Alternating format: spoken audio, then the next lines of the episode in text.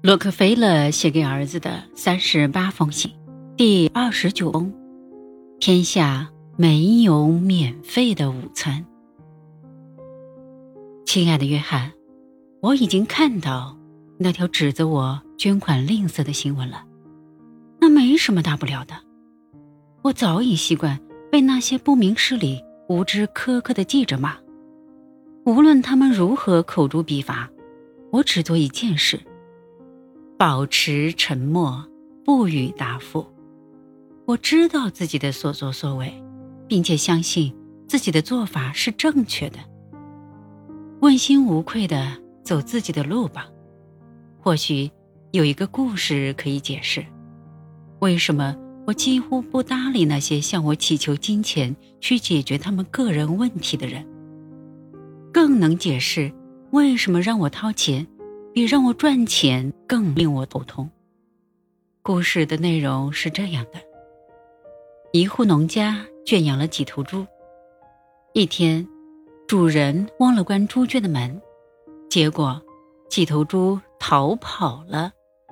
这些逃走的猪经过几代繁殖后，变成了野猪，变得凶悍无比，甚至还威胁过路的行人。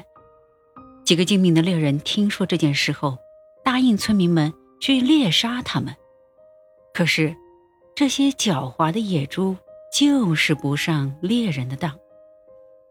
约翰，你可能想不到，一旦愚笨的猪独立起来，它们也会变得凶悍狡猾。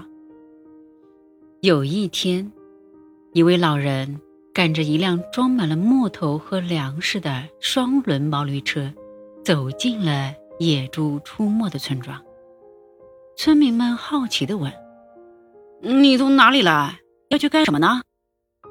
老人回答说：“我是来帮大家捕获野猪的。”村民们一听都轰然大笑，并反问老人说：“呵呵呵，最好的猎手都没能抓获野猪，你能行吗？”两个月后，老人回到了村庄，告诉大家。他已经把野猪关在山上的围栏里了。村民们一片哗然，追问老人：“这是真的吗？太不可思议了！您是怎么办到的？”老人解释说：“首先，我找到野猪常常觅食的地方，然后找块空地放一些粮食做诱饵。起初，野猪会惊讶和害怕。”但最终，他们还是被引过来嗅一嗅粮食的味道。接着，一头老野猪尝了一口，然后其他野猪也跟着啃食起来。看到这一幕，我知道我有抓住他们的把握了。